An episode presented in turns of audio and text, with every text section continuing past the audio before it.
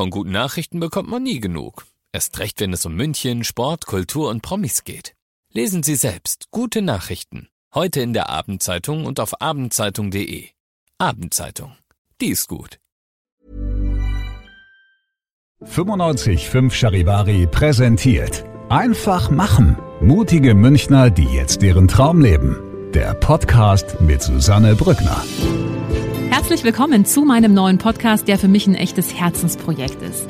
Ihr hört in diesem Podcast Menschen, die ganz mutig ihren Traum gefolgt sind, die ganz mutig ihre eigene Vision verwirklicht haben, ganz egal, was das Umfeld dazu gesagt hat, ganz egal, wie verrückt vielleicht diese Idee erstmal erscheinen mag. Diese Menschen haben alle eins gemeinsam, sie haben sich nicht beirren lassen und sind einfach ihren Weg gegangen und sagen jetzt, wir sind glücklicher als jemals zuvor. Ich hoffe, diese Geschichten inspirieren euch genauso wie mich und ich wünsche euch jetzt ganz viel Spaß beim Zuhören.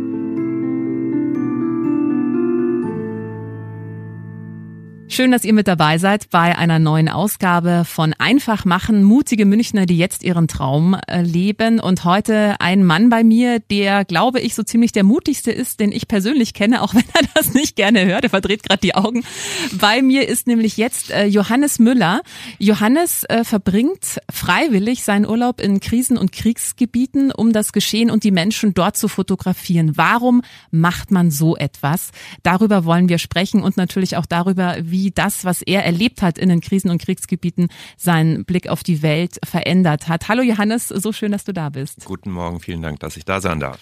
Johannes, du arbeitest eigentlich im Bereich Unternehmenskommunikation und Nachhaltigkeit. Also es ist ein gut bezahlter, äh, sicherer Job in München, aber in deinem Urlaub, in deiner Freizeit fliegst du immer wieder in äh, Krisen- und Kriegsgebiete. Du warst in den letzten zehn Jahren unter anderem in Afghanistan, im Irak mehrmals. Wo noch?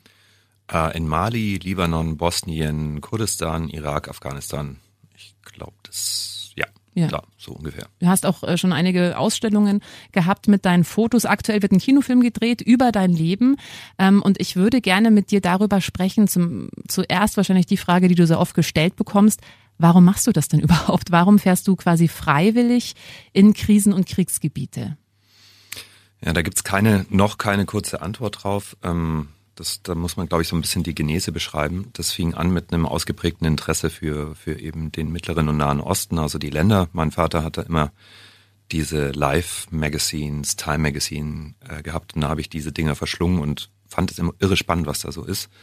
Und irgendwann mal begann ich mich auch für die Fotografen zu interessieren, die diese Geschichten fotografiert haben. Und dann war es eigentlich nur ein logischer Schritt, dann bei Namen wie James Nachtwey, Steve McCurry zu landen.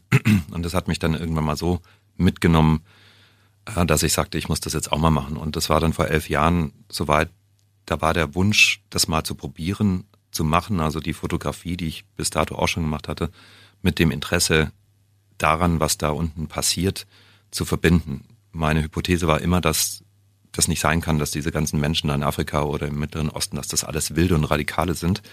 Und ich wollte mir da einfach mal selber ein Bild draus machen und dachte eigentlich, das mache ich jetzt einmal und das ist gut letztlich hat es mich dann so reingezogen, dass ich seitdem fast nichts anderes mehr mache. Hm. Aber dein erster Einsatz quasi war 2010 ähm, in Afghanistan mit der deutschen Bundeswehr hm. damals. Wie funktioniert das? Ruft man da an bei der deutschen Bundeswehr und sagt, ich würde gerne mit nach Afghanistan kommen? Oder wie ist ja auch nicht so einfach, da hinzukommen? Es klingt blöd, aber ähnlich läuft's tatsächlich. Man muss ein gutes Konzept haben, man muss äh, auch belegen können, dass da ein großer Verlag im Hintergrund ist, der die Geschichte publizieren will. Und dann muss man halt auch ähm, da in den Dialog treten. Und mein Konzept damals war tatsächlich, gute Nachrichten vom Hindukusch ähm, zu fotografieren, was, was völlig absurd klingt, ähm, aber auch da wieder mit der Arbeitshypothese reingegangen sagt, jetzt sind wir da schon zehn Jahre vor Ort und ähm, es ist ein Haufen Geld im Spiel, es sind Menschen gestorben von der Bundeswehr, von anderen NATO-Partnern. Kann ja nicht sein, dass das alles irgendwie nicht funktioniert. Und dann äh, hatten die gesagt, das finden sie eigentlich mal relativ interessant, weil damals wir erinnern uns, das waren die Karfreitagsgefechte, da sind dann auch die ersten deutschen Soldaten gestorben. Da wollte niemand irgendwelche guten Nachrichten aus Afghanistan sehen.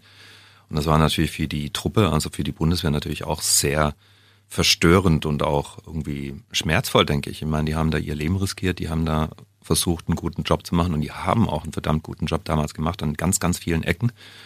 Und darüber wollte aber irgendwie niemand schreiben oder das mal zeigen und das fand ich höchstgradig unfair. Und äh, das war mein Ansinnen und die fanden es gut und dann war ich da drei Monate später in Kabul am Militärflughafen und ging's los.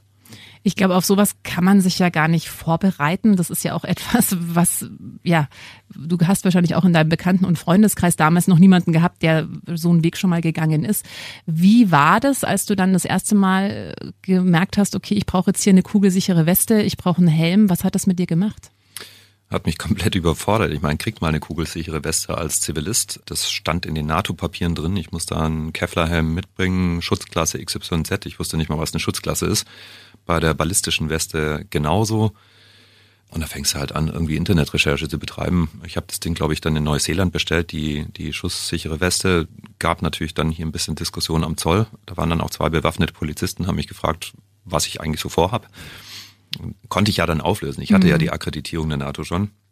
Den Helm habe ich damals, glaube ich, auf Ebay gekauft und hoffte, Echt? ja, ich gebraucht habe, gut den Schuss. gut den Schuss.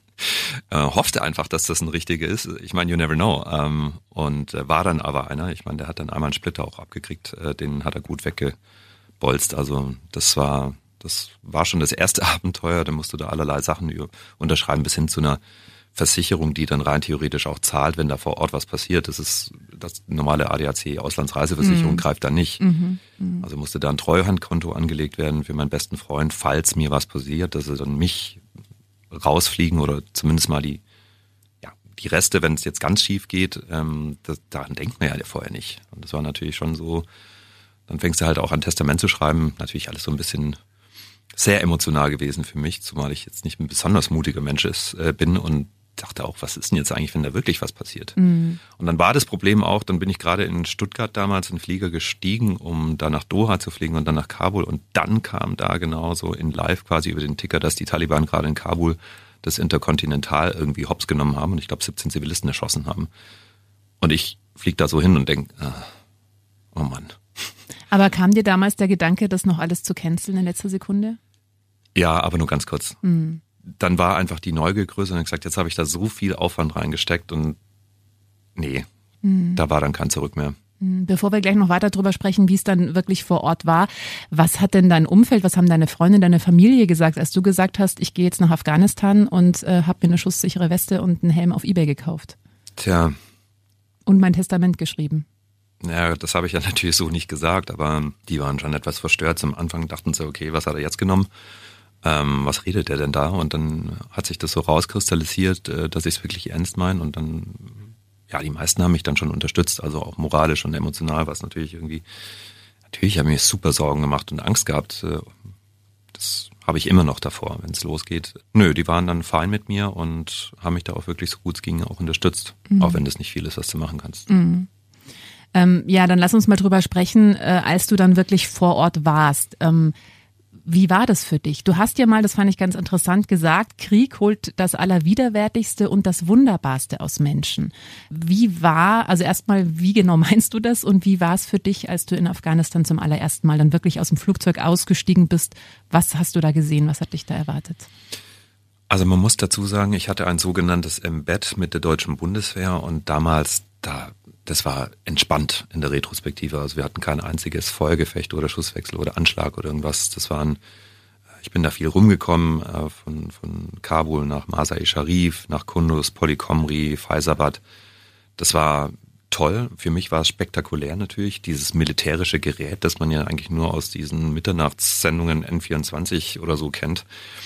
Ähm, diese massive Anhäufung von Waffen, und zwar von größten Waffen, Panzer, Kampfhubschrauber, Militärflugzeuge. Jeder hatte gefühlt da irgendwie eine AK-47 oder ein G-36 im Anschlag. Und das ist natürlich, das macht schon, das ist sehr, ja, mich hat das schon sehr scheu gemacht. Ne? Und gesagt, puh, was ist denn hier los? Aber so nach ein, zwei Tagen hast du dich auch daran gewöhnt. Das ist ja immer diese psychologische Resilienz. Du sagst mal, ist halt völlig normal, dass es überall nach Waffenöl und Diesel riecht und dass jeder irgendwie so eine Kanone hat ähm, das, das war in Ordnung. Und die Leute, die ich dann da kennengelernt habe, also deutsche Soldaten, aber auch einen britischen Geheimdienstoffizier, afghanischen Lehrer, als wir da draußen waren, waren alles ganz, ganz zauberhafte Leute, die alle versucht haben, einen guten Job zu machen, um das Land irgendwie zum Frieden zu führen. Also ich habe da keinen keinen Idioten getroffen oder so. Und die Afghanen selber, und das war ja mein theoretisches Konstrukt, die waren genauso, wie ich dachte, super nett. Mhm. Super nett, obwohl die nichts hatten, hey, komm, trink Tee mit uns und hier kannst das einzige Glas der Familie nutzen. Äh, das war sehr beeindruckend, wie offen die waren und wie die, wie gastfreundlich die waren. Also das passiert jetzt hier in München eher nicht. Mhm. Zu dem Vergleich, was das Widerwärtigste und das Schönste in Menschen angeht, das kam dann in den nächsten Jahren, als dann auch die Intensität der Trips zunahm. Also ich war dann auch mit den amerikanischen Streitkräften im Osten des Landes. Da haben wir Größenordnung im Durchschnitt pro Tag einen der Soldaten verloren, ob afghanisch oder amerikanisch, weil das war die sogenannte Fighting Season kurz nach der Schneeschmelze. Äh, da sind viele Leute gestorben und dann später raus, die letzten fünf Jahre, den Krieg gegen den IS im Irak fotografiert. Und daher ging es natürlich immer ganz anders zu. Ne? Also wenn du dann siehst, was der IS macht, wie der das macht, aber auch wie Hashtashabi-Milizen agieren und diese ständigen Gewaltexzesse mit Enthauptungen, Vergewaltigungen und Hinrichtungen. Und wenn du dann selber da auch mit drin bist und, und die Sachen teilweise siehst, hörst, aber auch riechst, und wie widerwärtig das dann zur Sache geht, wenn, wenn dann mit einem Kampfmesser da Leute enthauptet werden. Also das ist bestialisch, diese Gewalt. Hast du das mal gesehen? Also ich habe zumindest genügend Köpfe gesehen, mhm. die dann auf irgendwelchen Humvee-Antennen gesteckt waren. Und das mhm. war nicht nur IS, das war auch mhm. Hashtashabi. Also wenn da mal die Leute in so einen Blutrausch kommen, dann da gibt's da auch kein Zurückhalten mehr. Ja. Das ist wirklich ganz, ganz furchtbar. Und ähm, ich war im Häuserkampf in Mosul ähm, die letzten Tage und da hast du an jeder Ecke irgendwie so, ja, das Resultat dieser Gewaltexzesse gesehen oder was davon übrig war. Und da muss ich schon sagen, also im Menschen und ich glaube in allen von uns ist da irgendwie so ein ganz, ganz dunkles Monster, mhm. das, wenn es rausgelassen wird, auch kein, das kann es nicht mehr einfangen. Ja. Und auf der anderen Seite, drei Meter weiter, war ein lokaler ähm, Anwohner, der auch nichts mehr hatte, alles war zerstört und der trotzdem alles, was er noch irgendwie an Restbeständen an Möbeln hatte, verkauft hat, um Medikamente und Masken und ähm, Impfstoffe zu kaufen für die, die Hunderten Tausenden von Kindern, die da aus den Gefechtsgebieten rausgefahren wurden. Viele tot, die meisten super unterernährt und halt krank oder angeschossen. Der hat wirklich nichts mehr und alles gegeben und da war, er war nicht der Einzige und, und da dachte ich auch, okay, vielleicht besteht ja dann doch noch Hoffnung für mhm. uns als Menschheit, weil das, du kannst schon auch sehr frustriert da rausgehen. Das wäre jetzt meine nächste Frage gewesen. Also was, was für ein Gefühl herrscht bei dir davor? Ist es eher Hoffnung oder Hoffnungslosigkeit, wenn du sowas mitbekommst?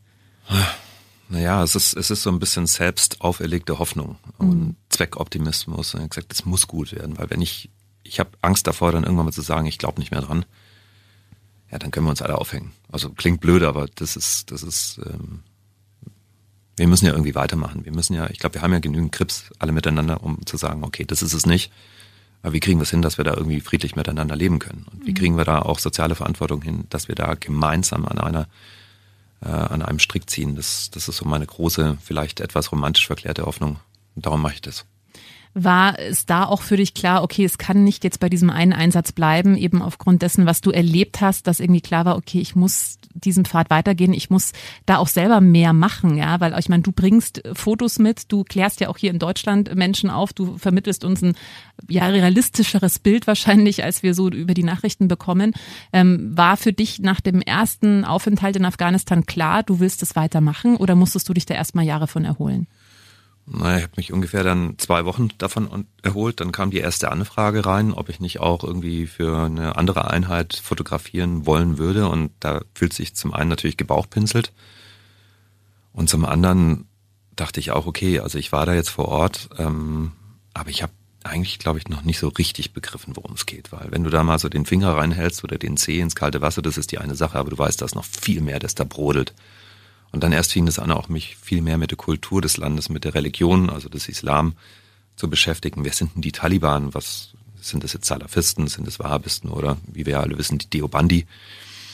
Dann fängst du da an, in so eine, in so einen Kaninchenbau reinzudringen, wie Alice im Wunderland und du hörst nicht mehr auf, dich zu interessieren oder ich zumindest nicht und ich konnte dann eigentlich auch nicht mehr sagen, nee, das war's jetzt. Das heißt, du hattest also wirklich nur zwei Wochen Verschnaufspause in Deutschland und bist dann gleich wieder aufgebrochen? Nee, also da habe ich dann nur äh, beschlossen, dass ich noch Ach so, gehe. Okay. Aber wie ging's dir denn, als du wieder zurück in Deutschland warst, jetzt nach deinem ersten Afghanistan-Aufenthalt? Hattest du Albträume? Kam das erst mit Verzögerungen, was du da auch alles, ja, Traumatisches ja auch gesehen hast? Oder wie steckt man sowas weg? Was hat das mit dir gemacht? Nee, nach dem ersten Trip, ich war natürlich noch irgendwie so völlig on fire, weil ich gesagt habe, okay, das ist so krass der Unterschied zwischen dort und hier. Hab mir aber auch vor der ersten Reise ganz, ganz fest vorgenommen, zu sagen, okay, wenn ich in den Flieger steige in Kabul, dann zurück, dann lasse ich das da zurück. Mhm. Da ist da, hier ist hier. Hat das funktioniert? Weitestgehend hat es sogar funktioniert. Und ich habe bis zum heutigen Tag nicht angefangen, mit einem erhobenen Zeigefinger auf Leute zu zeigen, wenn ihr wüsstet, wie gut ihr es habt, ihr solltet mal sehen, wie es dort ist. Das ist nicht meine Art und das ist, das steht mir ehrlich gesagt auch nicht zu. Das ist alles relativ. Ähm, was ich dann aber gemerkt habe, ist, dass dann Leute gefragt haben, sag mal, zeig doch mal ein paar Bilder. Und dann war ich da auch im, in ein paar Clubs und habe da ein bisschen ausgestellt und dann, dann haben sich da mehr und mehr Leute dafür interessiert, was ich so tue. Und es waren nicht nur Leute, die da sehr offen für, für diesen Kulturkreis der Afghanen waren. Es waren auch welche, die sagen, es sind eh alles Terroristen. Selbst die kamen danach und haben gesagt, Mensch, vielen Dank. Mhm. Hatte ich so nicht gesehen. Ich habe das eigentlich so stereotyp abgespeichert. Und dann äh, fand ich dieses Interesse eigentlich inspirierend und sagt, da kann ich jetzt mehr draus machen, weil dann kann ich jetzt rein theoretisch auch anfangen, mit diesen Bildern ein bisschen was Größeres aufzuziehen und vielleicht irgendwie so ein bisschen Fundraising zu machen, um mhm. dann halt Projekte, die ich in Afghanistan kennengelernt hatte, zum Beispiel Skatistan, völlig obskur, äh, bringen jungen Afghanen Skateboardfahren in Kabul bei. Ganz, ganz tolle NGO, die habe ich da kennengelernt und gesagt, ja, dann lass uns mal ein bisschen spenden, weil die kennt ja niemand. Mhm. Bei elf Millionen NGOs, du kannst nicht alle kennen. Das, dann fing das schon an eben dieser, dieser zweite Arm meiner Aktivität, dass ich dann halt immer, wenn ich vor Ort bin, versuche, irgendwie so kleine Organisationen oder Projekte kennenzulernen, die Dinge tun, die mir wichtig sind, von denen ich auch glaube, dass das korreliert mit Friedfertigkeit einer Gesellschaft, also insbesondere Bildung und, und die Stärkung der Rolle der Frau oder von Mädchen in der Gesellschaft. Und wenn ich da was hab, dann komme ich zurück und versuche dann halt so ein bisschen Fundraising für die zu machen. Das ist nicht viel, das sind, keine Ahnung, 10.000, 15.000 Euro, die ich da im Jahr krieg. Aber mit so viel Geld kannst du da vor Ort ziemlich viel machen. Mhm mal kein Admin-Wasserkopf davon finanziert werden muss. Mhm. Du hast vorhin gerade gesagt, wenn du zurückkommst, du läufst nicht mit erhobenem Zeigefinger durch die Welt und sagst, hey, ihr habt ja alle keine Probleme. Aber ich kann mir schon vorstellen, dass es ein großes Spannungsfeld ist zwischen dem, was man eben in Krisen- und Kriegsgebieten erlebt und dann kommst du zurück nach Deutschland. Wie schwer ist es dann jeweils immer für dich, dich wieder so hier in diesem Alltag in München zurechtzufinden? Ähm, am Anfang hatte ich mir eingebildet, dass das kein Problem ist. Äh, weil ich mache das nicht die ganze Zeit. Das heißt, die, die Latenzzeit, äh, die kann ich mir dann nehmen, um die Sachen dann auch Stück für Stück zu verdauen und zu verarbeiten. Fairerweise seit ähm, insbesondere 2017 bin ich da jetzt ein bisschen ernüchtert. Ähm, kann ich ja offen drüber reden. Ich arbeite auch mit einem Traumapsychologen, äh, weil die Sachen, die im Krieg gegen den IS vorgefallen sind, wo ich auch dabei war, das war dann schon, also das lässt dann nicht so schnell los. Und da hast du natürlich dann Albträume und du bist traumatisiert. Punkt. Ich habe jetzt keine traumatische Belastungsstörung, wie es immer so schön heißt. Oder was heißt schön, aber du musst schon die Sachen verarbeiten. Mhm. Das ist schon so. Und wenn du dann halt selber mal ja, im, im Fadenkreuz warst und es wurde auf dich geschossen oder es hat sich dann auch in Afghanistan mal einer fast in die Luft gesprengt in unserem Platoon, das lässt sich so schnell nicht los. Mhm. Und also gerade so die letzten paar Jahre da, was im Irak war, was der IS da so veranstaltet hat, das sind schon prägende Erlebnisse. Ist dir die Endlichkeit des Lebens seitdem auch mehr bewusst? Hm, gute Frage, ja, ich denke schon. Also, weil ich höre das manchmal im Podcast von Menschen, die auch so Nahtoderfahrungen gemacht haben oder sowas, dass die sagen, hey, nach der Erfahrung schiebe ich jetzt auch nichts mehr vor mir her, sondern ich habe jetzt auch den Mut, so meine Träume zu verwirklichen, weil ich eben weiß, das Leben kann theoretisch morgen vorbei sein. Du könntest theoretisch vom nächsten Einsatz nicht mehr zurückkehren. Hat es bei dir auch sowas verändert, dass du jetzt deine Träume nicht mehr vor dir herschiebst, eher in die Umsetzung kommst? Ich denke schon. Also ich bin vor der Tür fast von der Tram überfahren worden. Dachte ich auch wieder, hui, das wäre ein unrühmliches Ende. Nee, klar, also ich, ich äh, warte jetzt nicht groß, ich mache viele mhm. Dinge und ähm, ich lebe tendenziell schon eher im Hier und Jetzt und denke nicht so daran, was ich jetzt dann im Ruhestand machen werde. Soweit denke ich gar nicht mehr. Das, das, ja stimmt, das ist eine spannende Erkenntnis. Habe ich so noch gar nicht drüber nachgedacht, aber ich würde mich so als Hier und Jetzt Mensch bezeichnen, ja. Mhm. Ähm, jetzt machst du deine Fotografie, diesen Einsatz in den Krisengebieten quasi nebenberuflich in deinem Urlaub. Wann erholst du dich mal? Wann entspannst du mal? Das ist insofern interessant, weil was ist Erholung oder Entspannung? Das ist ja, Schlafen ist jetzt nicht Entspannung für mich. Ähm, kann ich eh nicht. Aber ähm, für mich ist einfach mal den Kopf ausschalten vom Tagesgeschäft und nicht an E-Mails oder PowerPoint zu denken oder an irgendwelche Meetings oder Skype-Calls oder was auch immer, sondern aktiv was zu tun, da entspanne ich mental ziemlich massiv schon. Also insofern würde ich gar nicht sagen, dass ich unentspannt von diesen Trips zurückkomme, sondern einfach frisch inspiriert, neu befeuert mit Erkenntnissen. Ich lerne da immer dazu und das empfinde ich schon als Entspannung und auch Erholung, also mental. Auf der anderen Seite hast du natürlich zum einen gewisse Erlebnisse, die du dann verdauen musst. Und da hilft mir dann mein normaler Job wieder, weil der portioniert das automatisch, weil du im Tagesgeschäft nicht die ganze Zeit dran denken kannst. Also das ist dann so ein bisschen Abarbeiten auf Raten. Naja, körperlich ist es eine andere Sache. Ich komme gerade aus dem Irak zurück, war ich zwei Wochen und da war ich mit Spezialeinheiten in Mahmur unterwegs. Also wir haben Jagd auf den IS gemacht, beziehungsweise die Peschmerga haben Jagd auf den IS gemacht und ich war dabei mit der Kamera. Und da schläfst du halt nicht mehr als zwei Stunden die Nacht. Und das auch nur auf dem Boden oder in einem Humvee oder irgendwas. Da bist du natürlich körperlich schon ein bisschen am Ende, zumal wir, ich glaube, zu guten Tagen hatten wir dann 55 Grad Celsius. Das, mhm. das belastet dann den Körper ein bisschen. Und ähm, aber das passt dann schon. Okay. Ähm, jetzt, wie gesagt, machst du das seit über zehn Jahren. 2010 war dein, dein erster Einsatz in Afghanistan. Du bist ja damit schon auch sehr erfolgreich. Also du, ich habe es vorhin angesprochen, du hast ähm, einige Fotosausstellungen schon gehabt. Es wird gerade ein Film gedreht über dein Leben. Du bist, schreibst gerade auch ein Buch über deine Erfahrungen. Ähm, war bei dir jemals der Gedanke, das vielleicht hauptberuflich zu machen? Also quasi dich ähm, ja komplett auf die Fotografie in Krisen- und Kriegsgebieten zu stützen oder? Ganz kurz ganz kurz nur.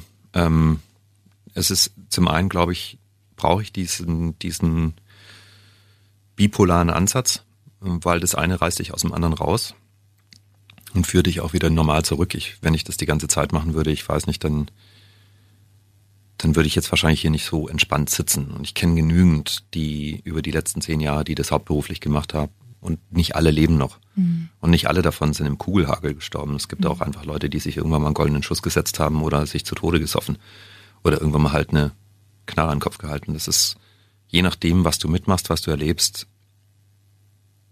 Also irgendwo kommst du an diese rote Linie, sage ich immer, die, wenn man sie überschreitet, der stumpfst du ab oder zerbrichst. Ich glaube, ich bin schon ein bisschen drüber, aber ich habe immer noch irgendwo so ein bisschen Rückhalt über mein normales Leben. Also das ist der eine Punkt. Also ich hätte gar nicht den Mut, das hauptberuflich zu machen. Das andere ist, ähm, es zahlt ja niemand mehr. Also für, für Bilder aus den Gebieten, wenn du nicht auch noch das selber schreibst und irgendwie so ein Tausendsasser bist. Und selbst dann ist es schwierig. Also ich kenne da keinen, der, der sich dann noch erlauben könnte, in München zu leben. Mhm. Das muss man einfach mal so sagen. Die Leute mhm. gehen für ein iPhone 1000 Euro aus, kein Problem, aber mal 50 Cent für einen Artikel, nö. Mhm. Also da haben wir, da haben wir auch ein bisschen verqueres Verhältnis und damit natürlich auch notwendigerweise die Verlage, die sind ja auch nur, die machen ja auch nur das, was die Konsumenten wollen. Also nee, das, ich glaube, das ginge gar nicht finanziell. Ähm, du bist jetzt mittlerweile 46. Ähm, wie lange hast du vor, noch in Krisen- und Kriegsgebiete zu reisen? Hast du für dich im Kopf so eine Zahl, wo du sagst, okay, ab dann ist Schluss? Nee, Nee, gar nicht. Also ich habe mir das überlegt, ob ich mir da ein Ziel setzen soll. Macht keinen Sinn. Ich weiß es nicht. Ich habe schon dreimal gesagt, ich mache es nie wieder. Mhm. Und dann war ein halbes Jahr rum und dann saß ich schon wieder im Flugzeug. Also ich mache mir da auch nichts mehr vor. Das muss halt körperlich funktionieren. Das hat ein organisches Ende, denke ich. Aber ansonsten, nö, mal schauen. Mhm. Ähm, du hast es vorhin gerade angesprochen, du warst jetzt erst kürzlich äh, im Irak für zwei Wochen. Da warst du ja auch schon des Öfteren. Wie entwickelt man da, ich kann mir das halt schwer vorstellen, entwickelt man irgendwann eine gewisse Routine? Schreckt man da nicht mehr bei jedem Geräusch hoch? Wie hat sich das verändert bei dir auch im Laufe der Jahre? Hm. Wird man gelassener, weniger ängstlich? Nee, also ich zumindest nicht. Ich bin von Natur aus eher ein Schisser, muss ich sagen, und ich erschrecke mich immer wieder, wenn ich dann irgendwie so einen Talk höre, weil du nämlich weißt, ist das jetzt eine AK-47, ist es ein Sniper-Rifle, ist es, was ist es? Also ich versuche da schon vorsichtig zu sein und ich glaube, Routine ist so das Letzte, was man dann hat, bevor es schief geht. Mhm. Also angstfrei zu sein, ist, glaube ich, nicht förderlich in der Region. Du solltest immer auf der Hut sein, egal welches Gefühl dir die Soldaten geben. Das kann immer schief gehen. Du weißt nie, worauf du als nächstes trittst. Und jetzt gerade, obwohl jetzt ist offiziell interessiert sich ja niemand mehr für den ES, weil der ist ja offiziell besiegt, ne? Ist er mhm. nur nicht. Ne? Mhm. Und ähm, das Medienecho war natürlich jetzt eher in Richtung Afghanistan. Ähm, aber der IS, der ist, der ist gerade wieder auf dem Vormarsch. Also insbesondere in diesen Mittelgebirgen in Mahmur. Ähm, neue Gruppierungen, neue Zellenstrukturen, neue Taktik, neue Form der Brutalität. Ähm, das ist alles andere als vorbei. Mhm. Und du hast andere Protagonisten in der Region noch. Du hast Hashtashabi, das sind iranisch gesteuerte oder schiitisch gesteuerte Milizen. Du hast Hezbollah. Du hast zahllose andere Gruppierungen. Du weißt eigentlich immer nicht, wer da wo ist und wer da mit wem zusammenarbeitet. Du hast da enorme Probleme in der Region. Und das sollten wir auch nicht aufhören hinzugucken. Das wird ein nächstes großes Problem. Und das Zweite ist, was mir tatsächlich noch mehr Angst macht an der Stelle, ist, ich war in einem Lager, da waren IS-Familien oder es sind IS-Familien, da gibt es zwei große Lager. Und wenn ich mir dann die Tausenden von Kindern anschaue, die teilweise schon indoktriniert sind vom IS oder radikalisiert sind und da ist eigentlich niemand, der sich wirklich kümmert, weil keiner einen Plan hat, wie das gehen soll, das macht mir richtig Angst. Mhm. Das ist im Prinzip eine Petrischale für die nächste Generation von Dschihadisten. Und wir wissen es und wir haben keinen blassen Schimmer, was wir damit machen sollen. Inwieweit, du hast es vorhin schon mal kurz angesprochen, ähm, du versuchst so Zweckoptimist zu sein, ja, und versuchst es trotzdem hoffnungsvoll zu sehen, weil du eben auch Menschen triffst, die so ihr letztes Hemd für die anderen geben. Du hast es vorhin angesprochen mit dem Mann, der alles verkauft hat, um Medikamente zu kaufen. Aber ähm, inwieweit hat sich denn deine Sicht auf die Welt verändert? Hat sie sich überhaupt verändert? Mm, ja, hat und nicht zum Besseren. Ähm, aber deswegen braucht es Leute wie uns, die da versuchen, entgegenzuwirken. Ich meine, ich rede immer vom sozialen und Umwelt-Klimawandel. Wir reden alle über, über die Klimaerwärmung, das ist richtig und wichtig. Aber was, was ich empfinde, wenn man ein bisschen in die Medien schaut oder vor allem in die sozialen Medien, wie da miteinander oder gegeneinander diskutiert wird und auf welche Art und Weise und verbale Brutalität, die, die völlig enthemmt wirkt, da mache ich mir schon Sorgen. Mhm. Da mache ich mir schon Sorgen. Und da versuche ich schon immer wieder darauf hinzuweisen, dass es schon auch ein bisschen mehr Empathie und Respekt sein könnte, wie wir miteinander umgehen.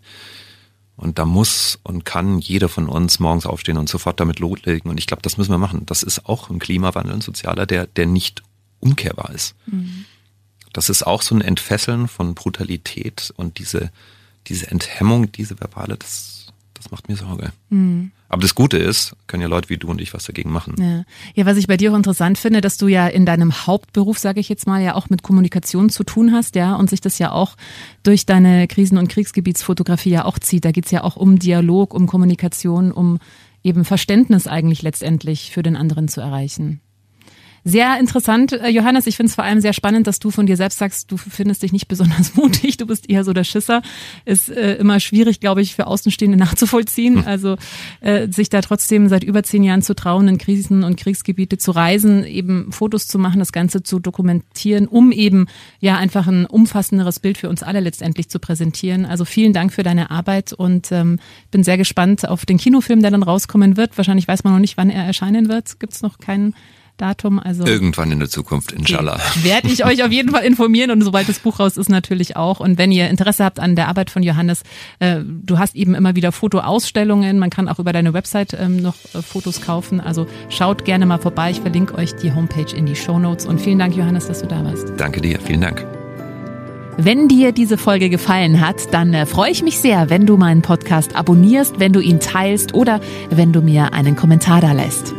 Einfach machen.